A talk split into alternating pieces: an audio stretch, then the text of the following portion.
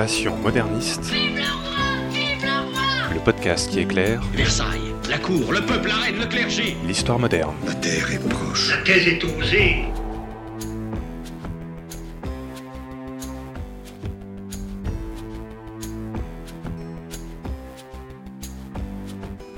Bonjour à toutes et à tous, bienvenue dans ce nouvel épisode de Passion moderniste. Je m'appelle Fanny Cohen-Moreau et dans ce podcast, je vous propose de rencontrer des jeunes chercheurs et chercheuses qui étudient en master ou en thèse l'histoire moderne. Et pour rappel, l'histoire moderne, c'est un peu cette période qui s'est glissée entre le Moyen Âge et l'époque contemporaine, c'est-à-dire en gros pour l'Europe occidentale entre les années 1500 et 1800. Épisode 30. Natacha et Christine de Suède, c'est parti. Il y a des gens que, que ça intéresse ce... Non, personne. Bonjour à toutes et à tous. Aujourd'hui, nous allons parler d'une reine de Suède à la vie romanesque, une némésis du jeune Louis XIV, protectrice du sculpteur Le Bernin, mécène en Italie. Voilà, vous allez voir, cette femme a eu une vie passionnante et pour en parler aujourd'hui, j'ai le plaisir de recevoir Natacha April. Bonjour Natacha. Bonjour Fanny. Natacha, je te reçois parce que tu fais une thèse donc depuis euh, 2020 en histoire de l'art moderne à la Sorbonne Université et aussi à l'École des hautes études en sciences humaines et sociales, dit le HESS, sous la codirection donc de Christine Gouzy et Sylvie Steinberg. Le sujet, attention, troublante Christine, réseau, genre et imagerie de Christine de Suède du XVIIe siècle à nos jours. Quand tu m'as proposé ce sujet au début, je fais oh Christine de Suède, ça me dit rien. Et quand j'ai vu ton détail, j'ai fait ok, là il y a vraiment quelque chose. Si les auditeurs ne connaissent pas cette personne, vous allez voir que vous allez avoir envie de vous passionner pour Christine de Suède après cet épisode. Alors déjà, vraiment, euh, Natacha, raconte-nous pourquoi est-ce que tu as voulu travailler sur ce sujet, sur Christine de Suède, et beaucoup plus le côté mécénat? Alors, euh, c'est venu un peu par hasard. À l'origine, c'est à partir de mes recherches de master. Je travaillais sur un peintre, le Caravage, et je travaillais sur l'homoérotisme dans son œuvre. Je cherchais à l'époque des personnalités, des artistes, qui avaient comme lui bénéficié d'une certaine protection qui leur avait permis de pouvoir vivre leur sexualité tranquillement. Dans ce cas-là, euh, enfin, je me suis intéressée à la personnalité du Bernin et j'ai pu découvrir que le frère du Bernin était homosexuel et s'est illustré dans un cas d'agression d'un jeune élève voilà, qu'il a laissé pour mort et Christine de Suède est intervenue en faveur de, ce, de cet homme alors qu'il était condamné à mort, euh, excommunié et elle a réussi à intervenir auprès du pape et à faire annuler tout simplement euh, l'excommunication et la condamnation à mort. Rien que ça. Et quand j'ai découvert ça, je me suis dit, tiens, c'est quand même très intéressant cette femme qui se permet d'intervenir auprès du pape et de faire annuler une condamnation pour homosexualité qui est considérée comme un des pires crimes à l'époque, dans le cadre de l'Italie du XVIIe siècle. À partir de là, je me suis intéressée à elle et c'est vraiment, euh, j'ai vraiment découvert ce personnage et je me suis dit que ça pourrait faire le sujet d'une très bonne thèse. Et justement, qu'est-ce que tu veux montrer dans ta thèse? Ce qui m'intéresse tout particulièrement dans le cadre de ma thèse, c'est les images de Christine de Suède. J'étudie comment elle s'est fait représenter et quelle image on en a gardé du point de vue de son, de son genre, quelle image on en a gardé par la postérité et comment son genre a eu un impact et une influence dans tous les domaines de sa vie, que ce soit dans la protection artistique ou euh, dans ses réseaux, ses réseaux artistiques, ses réseaux de sociabilité. On va voir qu'on va voyager effectivement dans cet épisode entre Italie, France, mais d'abord on commence en Suède, parce que c'est là où notre petite Christine est née. On va parler de la Suède au XVIIe siècle. Alors, je crois qu'on n'en a encore jamais parlé dans ce podcast de la Suède au XVIIe siècle. Je pense que les auditeurs et auditrices, pareil, ne connaissent pas trop le contexte de l'époque. Donc, raconte-nous quel est le contexte de l'époque en Suède. Alors, la Suède, à l'époque moderne, c'est un pays qui est plus ou moins en cours de développement. Dans le cas particulier de la période où, dans laquelle s'inscrit Christine de Suède, c'est un pays qui est dans une sorte de, montée en puissance, qui va devenir, et qui est en train de devenir clairement une puissance importante de l'Europe. Tout simplement, c'est ce pays en cours de développement pour lequel les autres, euh, les autres pays voisins tout particulièrement l'Europe méridionale, commence à jeter un regard parce qu'on sent qu'il y a clairement un potentiel, il y a, une puissance qui est en train de se forger. C'est un pays qu'on peut considérer par rapport à l'Europe méridionale quelque peu en retard, mais qui est en train de vraiment se développer culturellement, de s'ouvrir culturellement aux autres pays de l'Europe. Et donc Christine de Suède, née en 1626, et on le devine par son nom de famille, elle a une ascendance plutôt euh, particulière, donc elle est fille de roi, c'est ça? Tout à fait. Raconte-nous dans quel contexte est-ce qu'elle est née, qui sont ses parents Alors Christine Vasa de Suède est la fille du roi Gustave Adolphe et de la reine Marie-Éléonore. Elle arrive, c'est un peu un miracle pour euh, son époque, puisque le roi et la reine n'arrivent pas à avoir d'enfants. La reine Marie-Éléonore a fait plusieurs fausses couches. Elle a eu déjà un premier enfant, une petite fille, qui s'appelait Christine et qui est morte en bas âge. Donc quand Christine de Suède arrive, c'est euh, un peu l'enfant inespéré. Et ce qui est d'autant plus intéressant avec Christine, c'est que, comme tout bon royaume, on espérait que le futur enfant soit un garçon. en Suède, à cette époque, c'était plutôt les, les, hommes qui héritaient du royaume. Oui, voilà. On est quand même sur un royaume plutôt classique où le pouvoir se transmet d'homme en homme. Les astrologues de la cour avaient prédit au roi et à la reine que le futur enfant serait un garçon. Et finalement, à la naissance, on découvre que c'est une petite fille. Ça, ça a créé, ça a participé à forger une espèce de légende autour de Christine. Ça a été un événement assez fort, duquel elle s'est beaucoup vantée, de cette idée qu'elle avait un peu trompé même les astrologues, même le destin. Elle, qui devait être un garçon, finalement, elle est arrivée et elle a un peu dupé tout le monde. La naissance de Christine a quelque chose d'un peu miraculeux au sein de sa famille, parce que, bon, déjà, elle naît en fait, tout elle simplement. naît et elle arrive à vivre plusieurs années. C'est ça. Et c'est pour ça que les astrologues euh, avaient dit que si elle passait les premiers mois, elle aurait un destin absolument exceptionnel. Et depuis quand est-ce que sa famille est sur le trône? Donc c'est la dynastie des Vasa, c'est ça?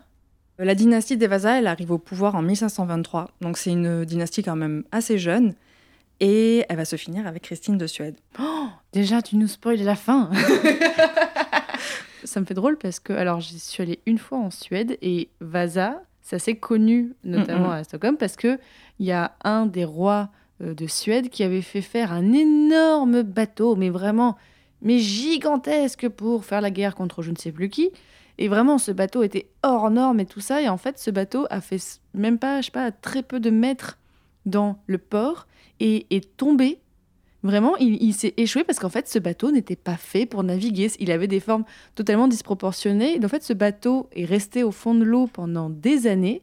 Et c'est au XXe siècle, à peu près, où le bateau en fait, a été ressorti de l'eau parce qu'il y a une histoire que, comme quoi, dans cette mer-là, en fait, le, les bateaux sont plutôt conservés. Et donc, aujourd'hui, on peut visiter. J'ai vu en vrai ce bateau, vraiment, si vous allez à Stockholm, franchement, c'est le truc euh, à voir. Et donc, quand tu m'as dit que Christine de Suède faisait partie des Vasa, moi, ça m'a fait rêver. Donc, c'est une dynastie, tu dis, elle est plutôt récente. Oui, elle est plutôt récente et c'est quand même une, c'est une dynastie qui a su s'imposer dans l'histoire. Alors, la dynastie des Vasa, c'est vrai qu'elle elle est assez marquante, assez prestigieuse, grâce au papa de Christine de Suède, Gustave Adolphe, qui s'est vraiment illustré comme, un souverain, comme l'image du souverain idéal. C'est pas exactement le cas de Christine de Suède. Elle s'est illustrée pour d'autres domaines, mais elle n'a pas laissé un souvenir euh, aussi positif. Qu'est-ce que le, père a fait de particulier pour avoir une aussi belle image? Il incarne vraiment cette figure de souverain modèle et surtout de souverain guerrier. La Suède était un pays peu développé. Il était plutôt dans une tradition médiévale, on considère de tradition médiévale, et n'avait pas eu la possibilité de se développer économiquement ni même artistiquement de la même manière que le reste de l'Europe méridionale. Mais avec Gustave Adolphe, cela va changer, puisque lui, il va faire en sorte de développer le pays, que ce soit économiquement, mais aussi au niveau de l'urbanisme. Et il va mener beaucoup de conflits, de guerres pour essayer de, de détendre le pays et surtout de détendre et de pouvoir développer l'économie du pays. Donc en ça, il est, il s'est fait, il s'est démarqué véritablement et surtout, comme il a été un souverain guerrier, il est allé au combat, donc il a incarné toutes ces vertus du souverain courageux qui vraiment a pris les armes pour défendre son pays. Et il a pris le, les armes pour défendre le protestantisme. Donc il s'est, vraiment incarné comme cette figure de, de défenseur de la foi de son pays. C'est pour ça qu'il a incarné toutes ces valeurs très positives dans, dans, son pays. Si on revient à Christine de Suède, malheureusement, elle va accéder au trône dans des conditions un peu bizarres et en fait très très jeune. Je veux bien que tu nous racontes un peu toute cette histoire qui est vraiment assez unique, j'ai l'impression. C'est vrai. Justement, euh, Gustave Adolphe a pris les armes pour euh, défendre le protestantisme, donc c'est dans le cas de, la guerre de 30 ans. Il s'est impliqué dans cette guerre-là parce qu'il voyait l'expansion du catholicisme d'un mauvais œil, surtout dans les pays nordiques, et il a voulu faire barrage à cette expansion-là et à défendre les valeurs du protestantisme. Il part au combat lors de la bataille de Lutzen en 1632, et pendant ce combat-là, il va, il va mourir. Oh non. Oui. Et donc il devait être finalement pas, pas si vieux que ça. Non, il avait à peine 37 ans. Il va mourir très jeune et ça, ça va, ça va être un peu un traumatisme pour le pays de perdre ce roi qui, avait, qui incarnait tant de valeurs positives et qui va mourir si jeune alors que pour lui, en fait, toute, toute une longue lignée, tout un long règne se, se dessinait devant lui pour, pour le peuple. Et du coup, dans le cadre de Christine de Suède, grâce à ça, en fait, ça va préparer le terrain en fait pour son règne à elle. Comme je l'ai dit au début, le roi et la reine n'avaient qu'une seule fille. Il savait que la descendance n'était pas forcément assurée, donc le roi avait fait en sorte de préparer les éléments pour assurer le trône à sa fille. Donc un an après sa naissance, il a fait en sorte de révoquer la loi salique pour que Christine de Suède, malgré son statut de femme, puisse accéder au trône, sans aucun souci. Et avant de partir au combat, donc en 1632, il avait fait jurer aux États les États, c'est euh, l'équivalent du Parlement suédois. Il avait fait jurer aux États de reconnaître sa fille s'il lui arrivait quelque chose comme la souveraine et comme la digne héritière du trône. Pour une fois que quelqu'un gère bien sa descendance, moi je trouve ça, il s'était bien préparé. Oui, il a vraiment géré le coup. Donc malheureusement il meurt et Christine devient roi de Suède, c'est ça? C'est ça. Comment ça se fait?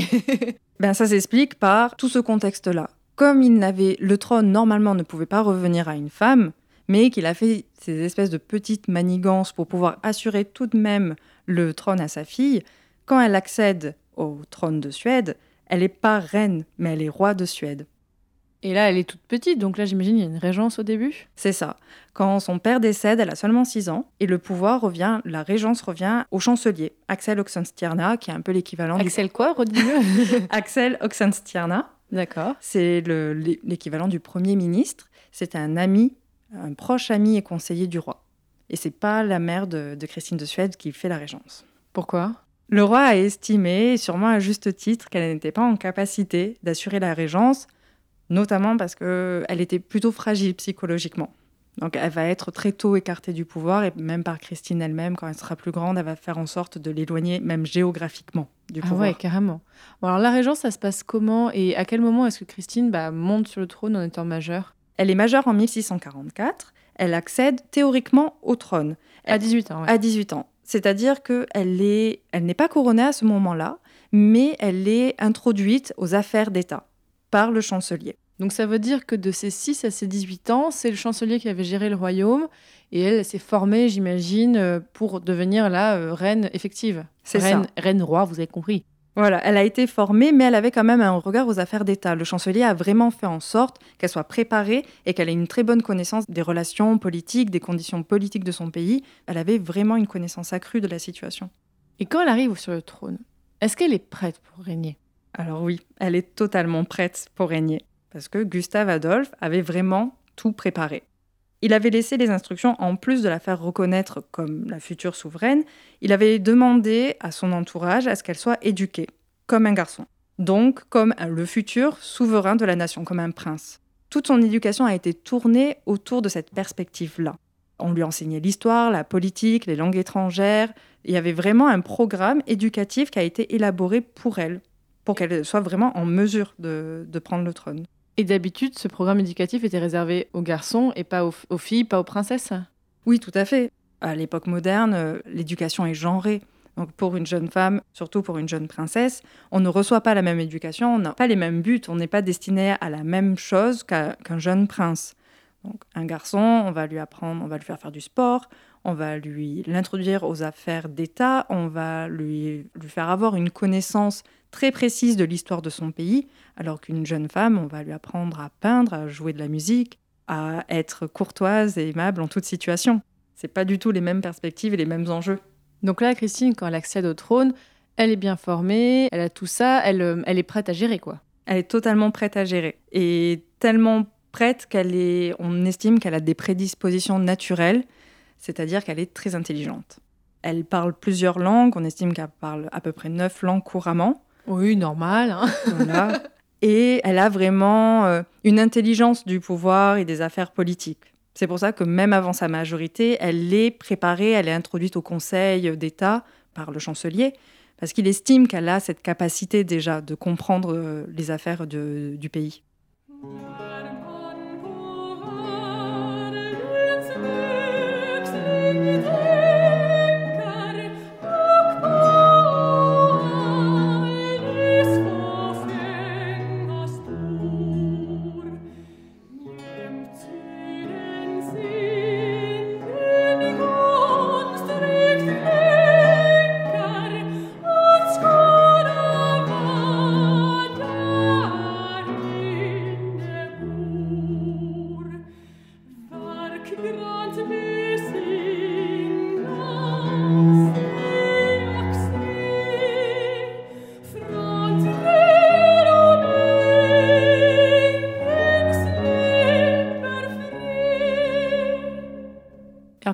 Passe le début de son règne Parce que tu le disais tout à l'heure, bah, son père était mort à la guerre, donc il y avait un contexte de guerre.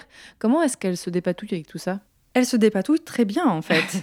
elle se dépatouille très bien parce que euh, elle a très vite compris comment fonctionner. Elle, a, elle explique dans ses mémoires qu'elle écrit vers la fin de sa vie qu'elle s'est sentie très tôt investie de ce, de ce pouvoir-là et elle savait qu'elle était faite pour ça. Donc c'était quelque chose d'assez naturel. Le pays, quand il lui revient entre les mains, c'est un pays en guerre. Mais c'est un pays qui est fort, qui commence à être fort, parce que la bataille de Lutzen, euh, dans laquelle son père est mort, était quand même une victoire, même s'il a perdu la vie. C'est une bataille qui a permis quand même de montrer toute la puissance de la Suède. Et Christine, donc, se retrouve à la tête d'un des pays nordiques les plus puissants. C'est d'ailleurs une des plus grandes, euh, plus grandes puissances du Nord. Un statut qu'elle se dispute avec, euh, avec le Danemark. Donc, elle, elle a conscience de cette puissance-là, mais les premières choses qu'elle va faire, c'est de, rétablir la paix, essentiellement. Donc, elle va faire en sorte de mettre fin à la guerre de 30 ans, mettre fin au conflit armé avec le Danemark, parce que elle, elle a d'autres ambitions et c'est vraiment de faire rayonner son pays culturellement. Ça, c'est vraiment le point très précis sur lequel elle va s'arrêter.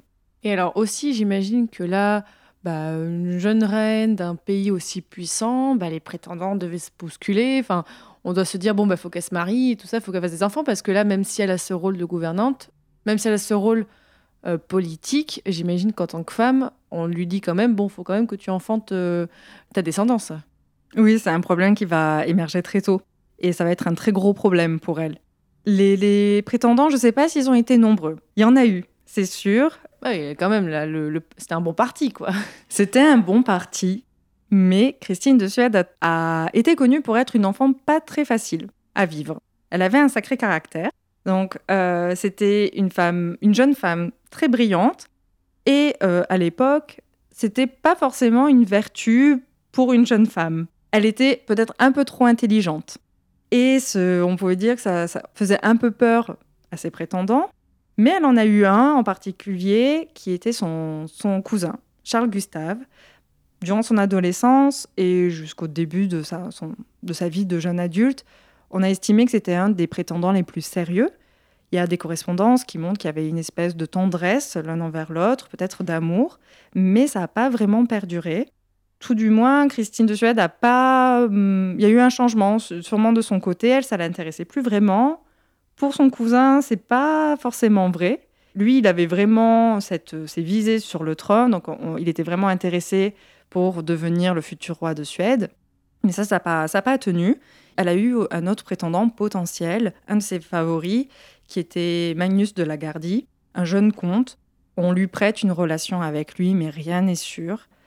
C'était voilà, c'était un de ses favoris, mais finalement il s'est marié avec la sœur de- du cousin de Christine de Suède, donc de Charles Gustave, donc ça n'a pas tenu. Quand tu dis favori, tu penses à quoi en fait? Euh, C'est juste quelqu'un dans sa cour qu'elle aime bien ou il y a un petit peu plus? Ah ben là, clairement, un favori, c'est euh, une personnalité préférée dans sa cour. Voilà, c'est pas, pas un de ses amants. Non, mais il y en a qui peuvent l'interpréter comme ça. Dans le cadre de Christine de Suède, un favori, son favori, c'est vraiment une des personnalités qu'elle apprécie beaucoup. Elle avait aussi une favorite, et là, potentiellement, il y avait peut-être quelque chose. Il y avait une relation amoureuse avec, entre les deux, mais là aussi, on n'a pas forcément de preuves.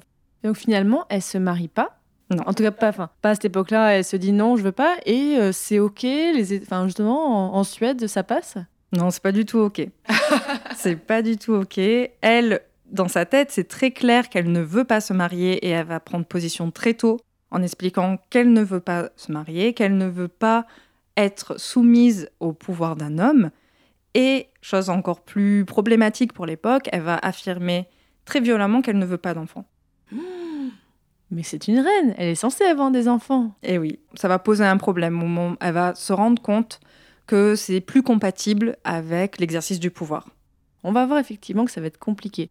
Dans ta thèse, tu étudies pas mal ces réseaux de sociabilité, donc comment elle développe. Bon, on va voir qu'après, dans sa vie, il y a beaucoup de rebondissements, mais déjà à cette époque-là, j'ai l'impression qu'effectivement, elle crée un cercle autour d'elle. Peut-être que parce qu'il y a beaucoup de gens qui l'aimaient pas, alors elle cherche des gens qui l'aiment bien pour euh, s'entourer. Oui, mais c'est euh, une démarche qui est quand même propre à l'exercice de la souveraineté. Elle a une cour autour d'elle. C'est tout à fait normal, c'est aussi la démonstration du pouvoir.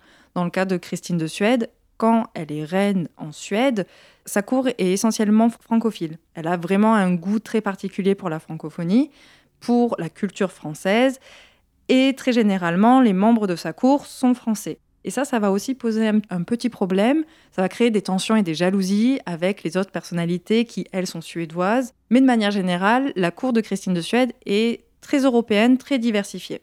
Il y a beaucoup, beaucoup de Français, mais aussi des Allemands et d'autres personnalités du reste de l'Europe. Et est-ce qu'il y avait des Français connus? Alors oui, il y avait des Français connus. Le plus connu est René Descartes. Ah ouais, ah ouais rien que ça. rien que ça. Il fait partie de sa cour, mais ça a été vraiment très fugace. Euh, il a fait une, une, petite apparition. Il est arrivé à la fin de l'année 1650. Il est arrivé pour y mourir. Il est mort quelques années, euh, quelques mois après. Comme Léonard de Vinci qui est venu mourir euh, en France, lui, il est venu mourir en Suède. Mmh, oui, et tant et si bien que Christine de Suède est considérée comme l'assassin de Descartes. Mais non Comment ça? Eh bien, elle a fait venir, parce qu'elle était très intéressée par la philosophie, donc elle a été très insistante pour le faire venir en Suède. Descartes avait une petite santé, il était très fragile, et il savait bien que aller euh, en Suède, c'était pas un voyage facile. Il a quand même décidé d'y aller en fin d'année. Il est arrivé là-bas vers le mois d'octobre, si je ne me trompe pas. Et le problème, c'est que Christine de Suède avait un mode de vie très particulier, elle dormait très peu, et elle faisait venir Descartes pour des discussions très tôt au, petit matin, enfin à la fin de la nuit. Il ne logeait pas au même endroit que Christine de Suède, bien évidemment. Très tôt le matin, il devait traverser le château dans le froid, traverser des couloirs très venteux.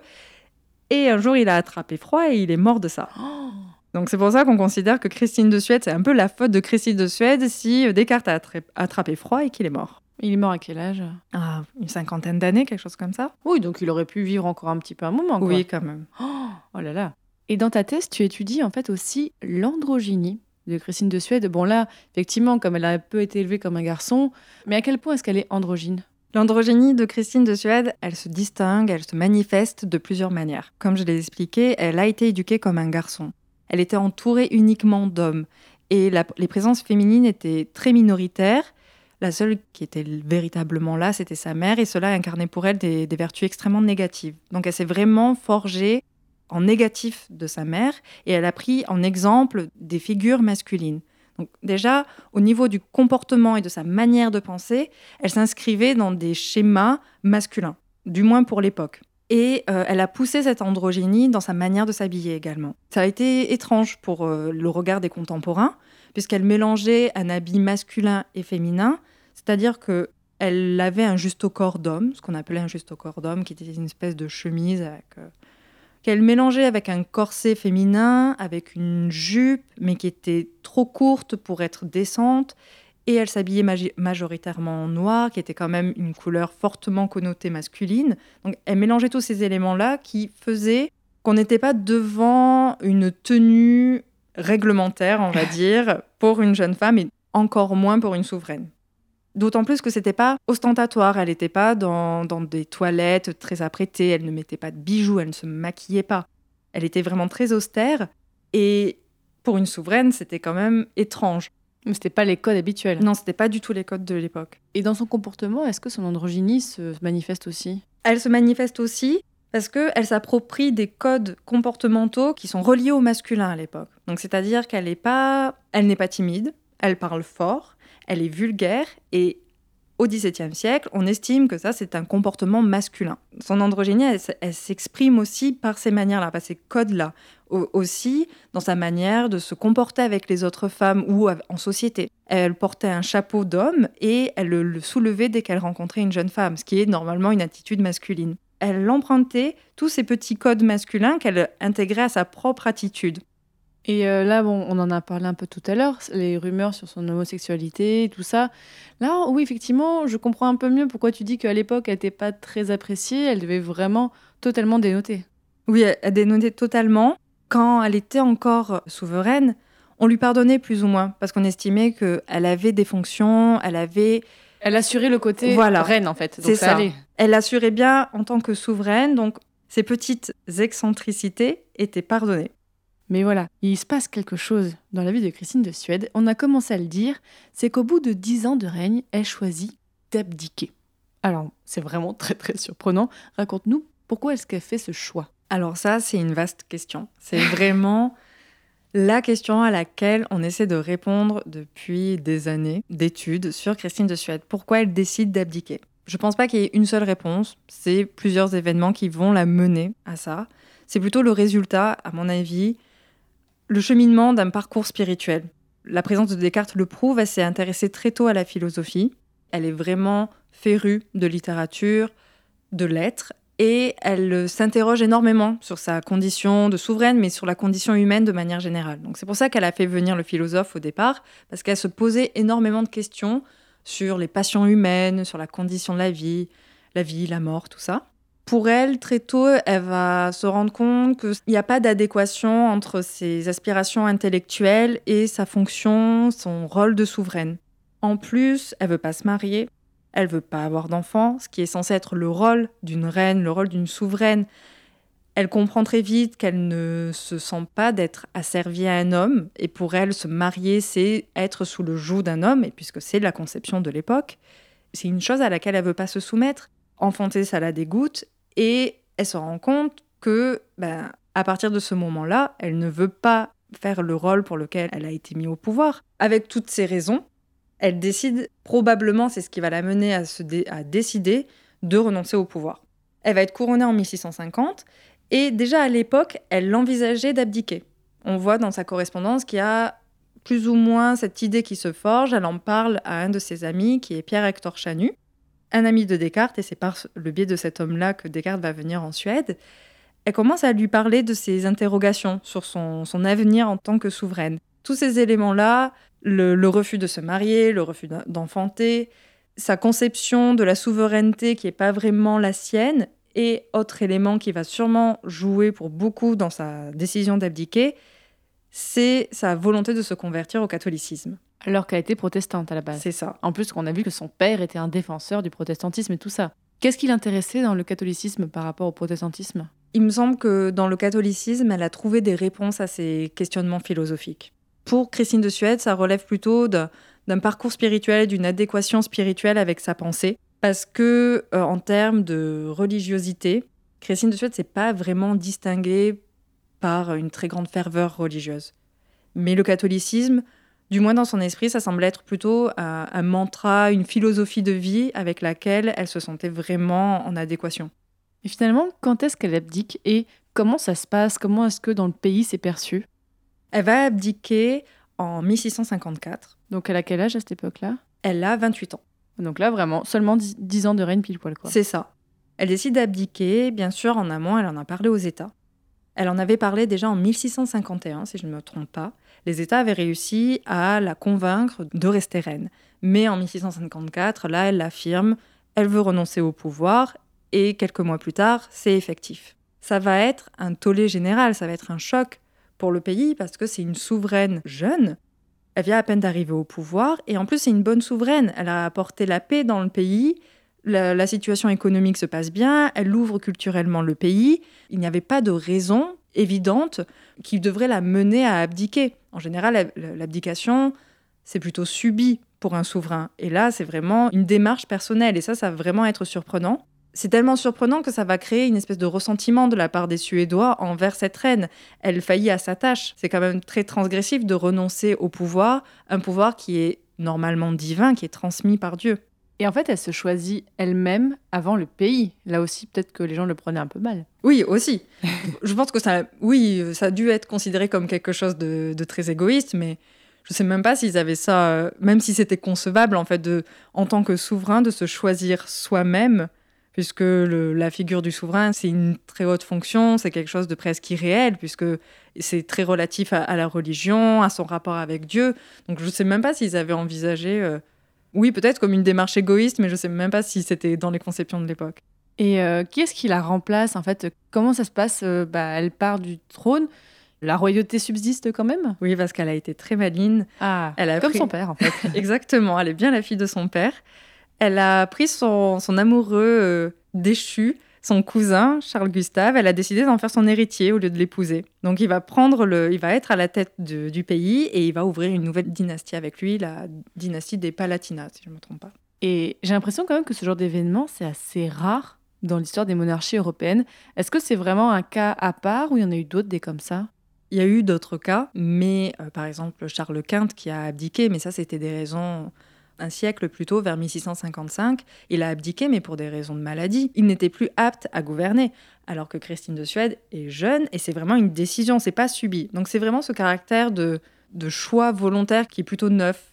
Je dirais pas inédit, mais qui est quand même très rare. Alors, Une fois qu'elle est abdiquée, est-ce qu'elle reste en Suède ou est-ce qu'elle se dit Ah, je me casse, je pars en road trip ou pas C'est exactement ça.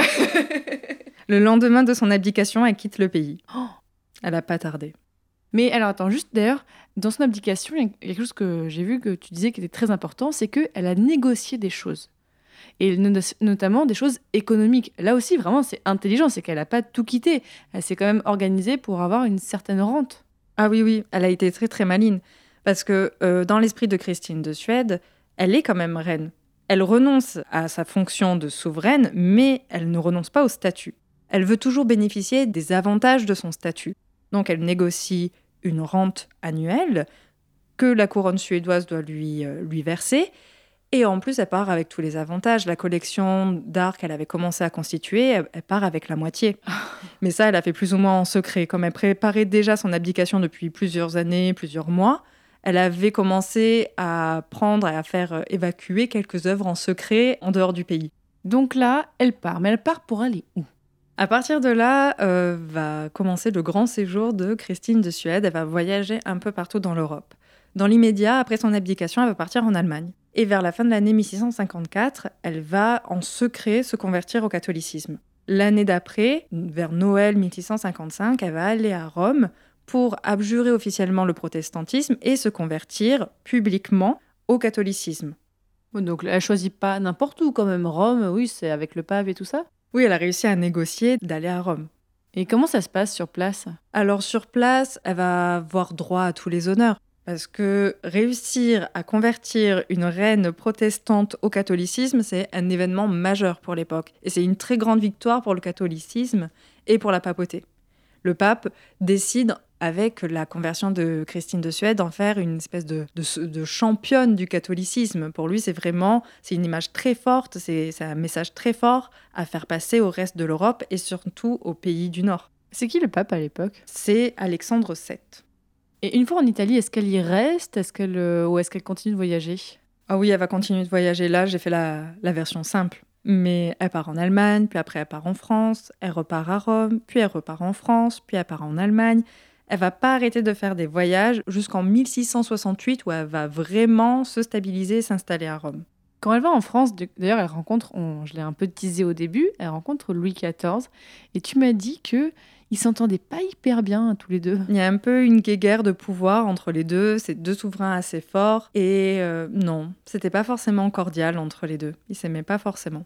Par exemple, euh, Louis XIV est connu comme le roi soleil et le soleil est un emblème masculin que Christine de Suède se plaisait à reprendre dans ses portraits officiels ou même dans sa vêture pour euh, faire un peu de concurrence à son ennemi français. Et d'ailleurs, en fait, euh, est-ce qu'elle conserve son androgynie même après son abdication ou là, elle se dit bon, je fais un peu attention? Elle va effectivement garder son androgynie et là, ça va poser un très gros problème. Ça va enrichir euh, une réputation très négative de Christine de Suède parce que son androgynie, dans le cadre de la souveraineté, c'est pas si problématique que ça. Puisqu'en en plus, le souverain qui soit androgyne, Euh, Il y a des, des courants théologiques qui acceptent ça parce que le souverain doit être à l'image de son peuple, à la fois féminin et masculin, donc cette androgynie n'est pas forcément négative. À partir du moment où elle renonce au pouvoir, donc à sa fonction de souveraine, cette androgynie n'est plus légitime aux yeux de ses contemporains. Elle redevient une femme lambda et elle devrait théoriquement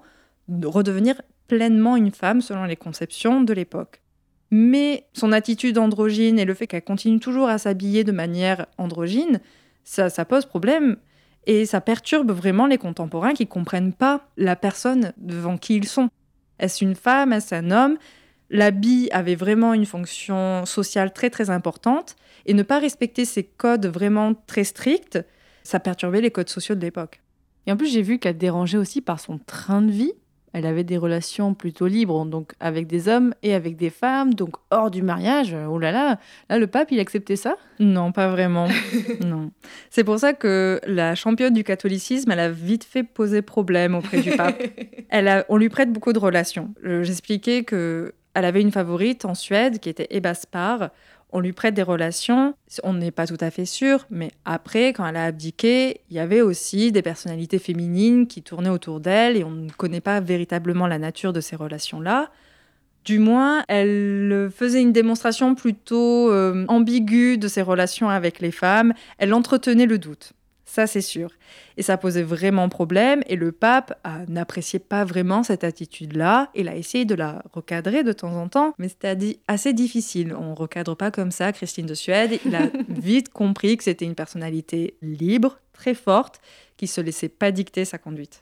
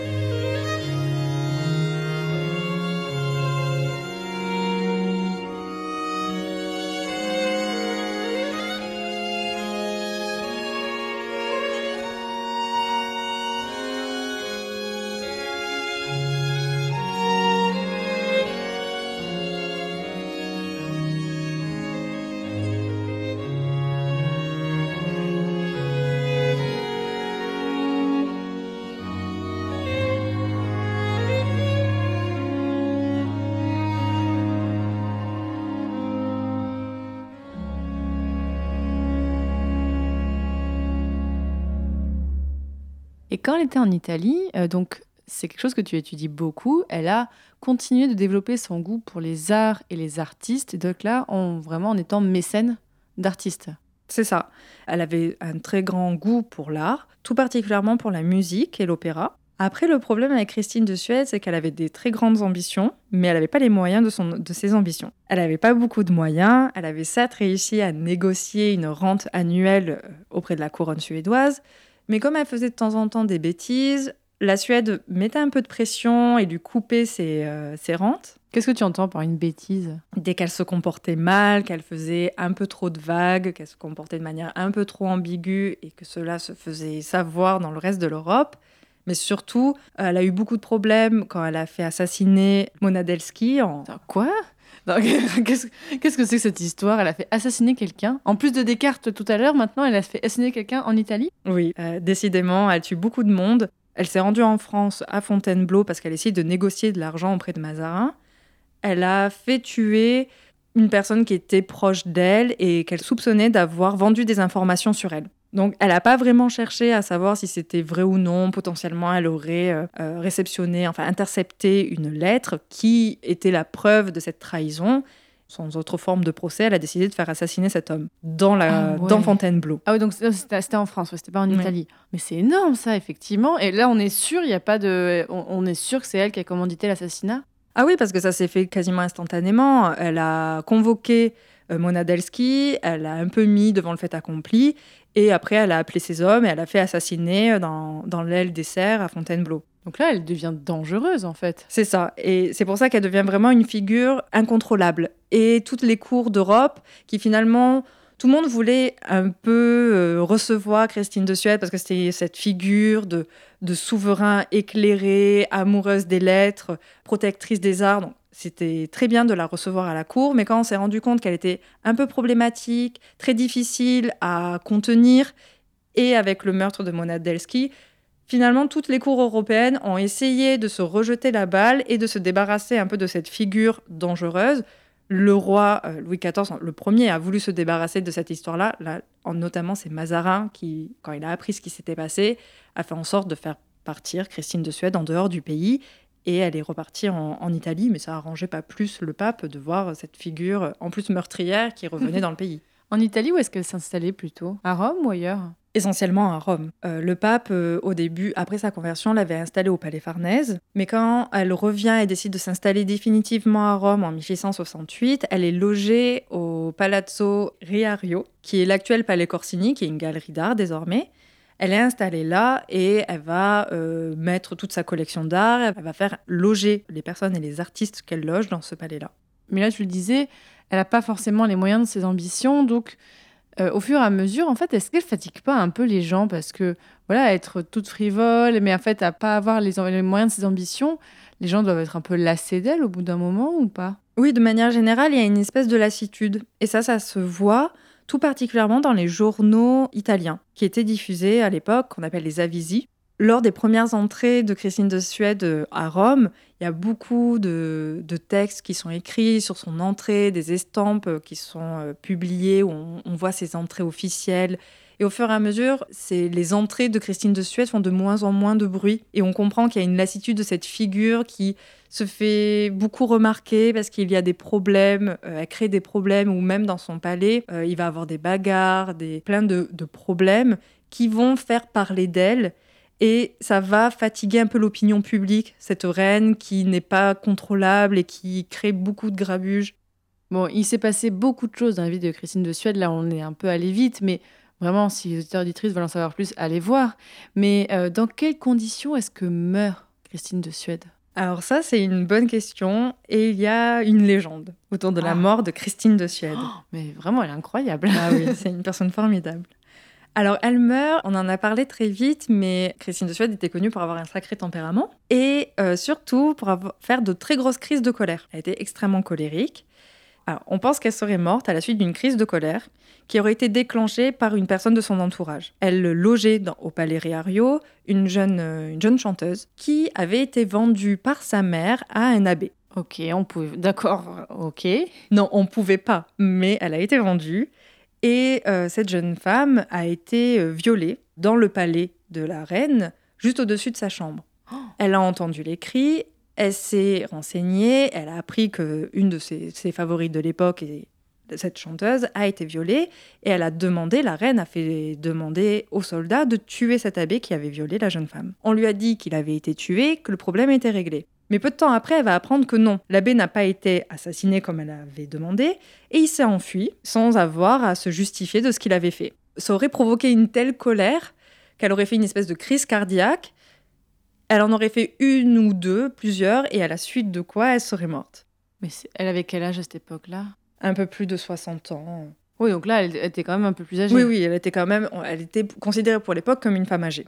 Et quand elle meurt, où est-ce qu'elle est enterrée? Est-ce qu'elle est rapatriée en Suède ou est-ce qu'elle est enterrée en Italie? Non, elle va être enterrée en Italie à la basilique Saint-Pierre. Elle fait partie des quatre femmes qui se trouvent à la basilique.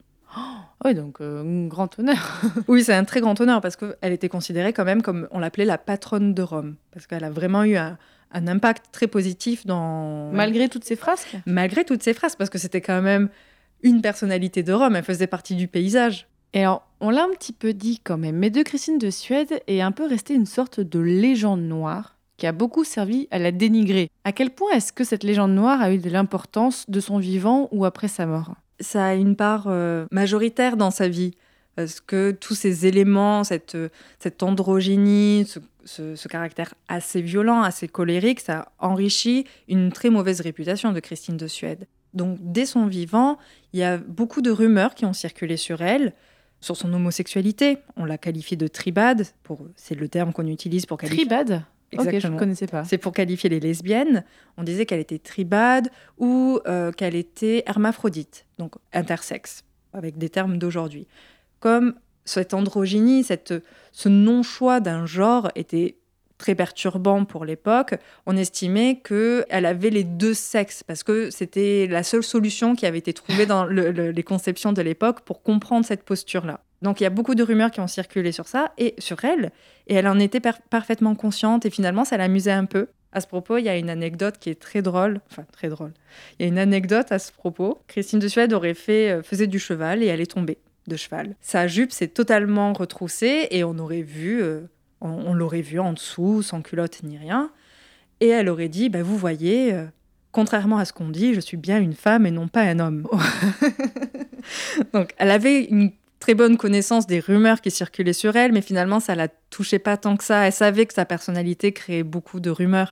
Et après sa mort, sa légende, en fait, comment est-ce qu'elle se concrétise? Alors sa légende va euh, se forger. Tous les éléments qui étaient déjà présents dans sa vie vont se cristalliser. Donc son homosexualité réelle ou supposée, son hermaphrodie, tout ça va, va, être, euh, va être conservé, va être exagéré. Notamment au XIXe siècle, il va y avoir beaucoup d'œuvres romanesques qui vont tourner autour des amours de la reine, à savoir euh, avec qui elle était. Il va y avoir une espèce de légende qui va en faire une espèce de créature hyper sexuée. Et avec le temps, euh, ça va, hum, elle va devenir un peu victime de la misogynie de son temps et des, années qui vont suivre, parce que comme elle était une femme à fort caractère, qui en plus a fait une utilisation extrêmement souple de son genre et aussi à des fins politiques, on va euh, la cataloguer comme folle, instable, on va mettre sur elle beaucoup d'étiquettes très négatives, mais finalement c'est parce qu'elle était une femme qui s'est permis de prendre un très grand pouvoir qu'on va lui attribuer autant de catégories négatives. Et à part cette euh, légende noire, c'est quelle est la postérité de Christine de Suède? Alors Christine de Suède, elle a eu euh, beaucoup de vie après sa vie. Christine de Suède, elle a eu une très grande postérité. Elle a une vie fascinante, donc elle a été réutilisée, elle n'a pas été oubliée comme personnalité. Souvent, on lui a fait faire et fait dire un peu tout et n'importe quoi, parce que justement, elle a fait tellement de choses, on a pu y investir des idées diverses et variées. Christine de Suède, maintenant, euh, elle est parfois considérée comme une, comme une espèce d'avatar du féminisme ou euh, d'avatar d'une espèce de figure LGBT. Donc elle est beaucoup reprise euh, dans l'espèce de panthéon des grandes figures.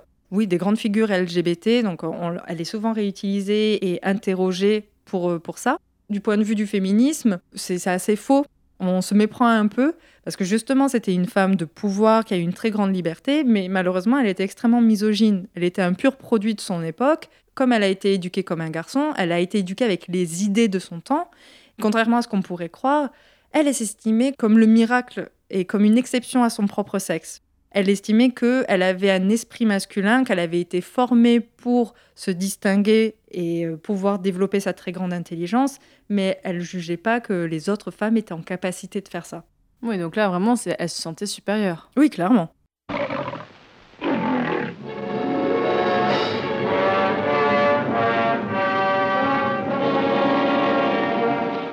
Your Majesty, would be a good time to send fresh armies and crush these barbarians. We want to continue what we began in your father's reign until every enemy soldier is disarmed.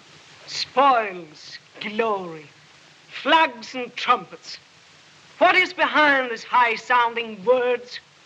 Death and destruction, triumphals of crippled men, Sweden victorious in a ravaged Europe, an island in a dead sea. I tell you, I want no more of it. I want for my people security and happiness. I want to cultivate the arts of peace, the arts of life. I want peace, and peace I will have.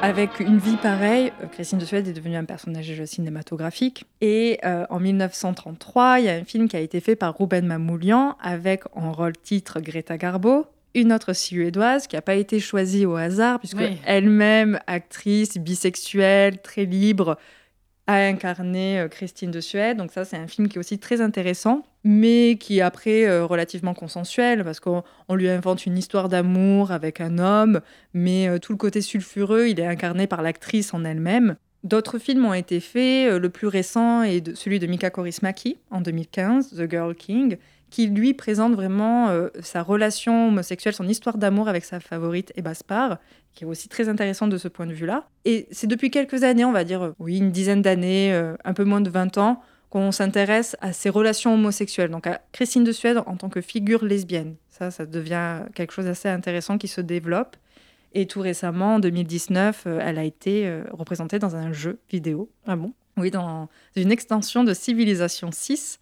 On peut jouer avec Christine de Suède et euh, incarner le royaume suédois. Et un des buts est de former une collection d'œuvres d'art et une bibliothèque. Non, mais c'est donc là, c'est plutôt fidèle en fait à son esprit alors. Oui, assez. assez.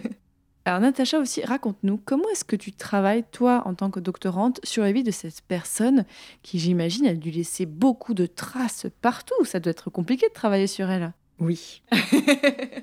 oui, c'est compliqué parce que la littérature ne manque pas. C'est une des plus grandes difficultés, faire le tri dans tous les ouvrages, tous les articles qui ont été écrits sur elle. Et elle-même a beaucoup écrit, puisqu'elle a écrit ses mémoires. Et aussi, elle a écrit des maximes. Donc ça, c'est un matériel qui est très précieux. Oui, tu as des écrits de sa propre plume. C'est ça. Donc ça donne un aperçu assez euh, intéressant de sa propre vision du pouvoir. Elle a un œil sur son, sur son époque. Ses mémoires ne sont pas, ne sont pas finies, elles s'arrêtent peu de temps avant son adolescence, mais c'est quand même extrêmement il, manque intéressant. une, il manque une grosse partie. Il alors, manque une grosse partie, mais ça permet déjà de, euh, de voir son, son image du pouvoir et comment elle crée déjà sa propre légende de souveraine hors norme. Ça, c'est quelque chose qui se trace déjà dans les premières pages de ses mémoires. Ce qui est un peu compliqué avec Christine de Suède, donc je l'ai dit, c'est faire le tri dans toute la littérature. Mais euh, dans- en ce qui me concerne, moi j'étudie son androgynie et comment son genre a eu un impact dans sa vie et dans sa postérité. Et ça, c'est pas forcément un élément qui a été dévelop- développé outre mesure. Donc pour ça, c'est intéressant. Et quelles sont les difficultés que tu rencontres dans tes recherches? Euh, Il y en a beaucoup. Parce que d'ailleurs, est-ce que tu as dû apprendre à parler suédois Ou est-ce que ça va, t'as pas besoin de ça pour tes recherches? Merci, non. Je n'ai pas eu à l'apprendre. Non, là vraiment, je suis très heureuse que Christine de Suède fut une très grande amoureuse du français. et ses mémoires sont écrits en français et sa correspondance est essentiellement écrite en italien. Donc je parle français et italien et ça m'arrange énormément. Mais euh, après, les difficultés que je rencontre essentiellement, c'est le prisme que moi j'ai choisi. Questionner l'androgynie, la sexualité de Christine de Suède, c'est compliqué parce que ce n'est pas quelque chose qui a forcément laissé des traces. On est dans un contexte où l'homosexualité est punie par la peine de mort. On ne va pas faire la démonstration de son homosexualité alors que c'est considéré comme une sexualité dite déviante. L'étude de ce prisme-là demande une certaine sensibilité. Donc je, dois redoubler d'ingéniosité pour essayer de comprendre les mécanismes, de comprendre même dans la, dans la correspondance des non-dits, une atmosphère qui pourrait laisser comprendre qu'il y a une ambiguïté ou des codes, des codes qui sont propres à des réseaux, à une sous-culture qui n'est pas majoritaire. Donc ça, c'est un peu la difficulté de comprendre cette subtilité-là. Il n'y a pas forcément de, de difficulté parce qu'après, je m'intéresse énormément à ces images, donc j'ai le matériel, j'ai les images devant les yeux et puis il manque plus qu'à qu'à les interpréter. Il y a beaucoup de portraits d'elle faits de son vivant ou après? Oui, énormément. Il y en a beaucoup et c'est ce qui est intéressant parce que elle a beaucoup utilisé son image pour faire valoir ses prétentions politiques, pour euh, valoriser son image et son statut de souveraine. Donc ça, c'est vraiment euh, quelque chose qui est très très intéressant chez Christine de Suède, l'utilisation de son image politique et publique. Bon, bah, de toute façon, on mettra sur le site de, l'article des, des, portraits pour personnes qui voudraient un peu voir à quoi elle ressemblait. Natacha, j'ai une question, je sais qui est un peu sensible parfois, mais je la pose euh, vraiment en toute bienveillance. Comment se passe ta thèse? Ben, Ça se passe très bien. Ah bon, tant mieux.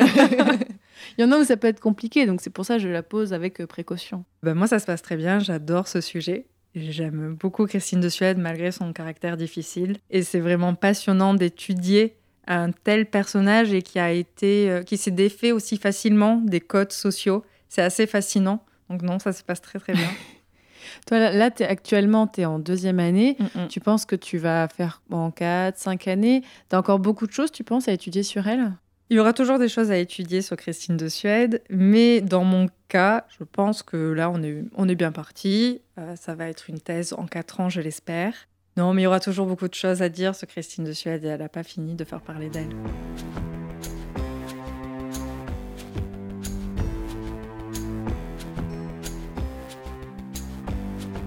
Désormais, chers auditeurs et auditrices, vous en savez beaucoup plus sur Christine de Suède. Donc merci beaucoup Natacha April.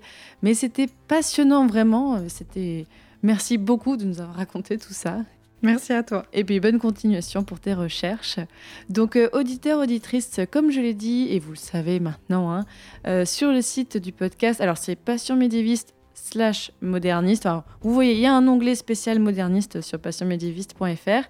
Il y aura un article qui accompagne cet épisode avec des conseils de lecture si vous voulez en savoir encore plus. On vous mettra ça avec Natacha, des portraits, euh, voilà, plein de choses pour en savoir plus sur Christine de Suède. Donc allez voir tout ça.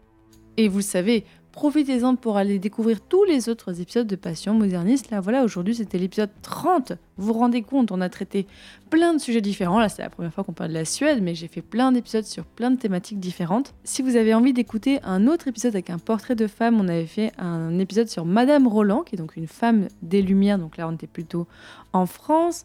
On a fait un épisode sur la puberté au siècle des Lumières. Donc là, si toutes les thématiques liées au genre et au sexe vous intéressent. J'avais fait aussi un épisode sur Madame Elof, qui était une marchande de mode, là plutôt aussi donc à la fin du XVIIIe siècle. Et aussi un autre sujet qui est un de mes premiers épisodes aussi sur les sages-femmes. Là voilà tout, tout, ce qui est rapport à la au corps, tout ce qui est rapport voilà, à la transmission des savoirs par les femmes. C'était l'épisode 3 avec euh, Johanna. Allez voir tout ça. Et bien sûr, je vous conseille aussi tous mes autres podcasts Passion médiéviste sur le Moyen Âge, Passion antiquité sur l'Antiquité. Voilà, à, voir, euh, à découvrir comme ce podcast sur toutes les bonnes applications de podcast.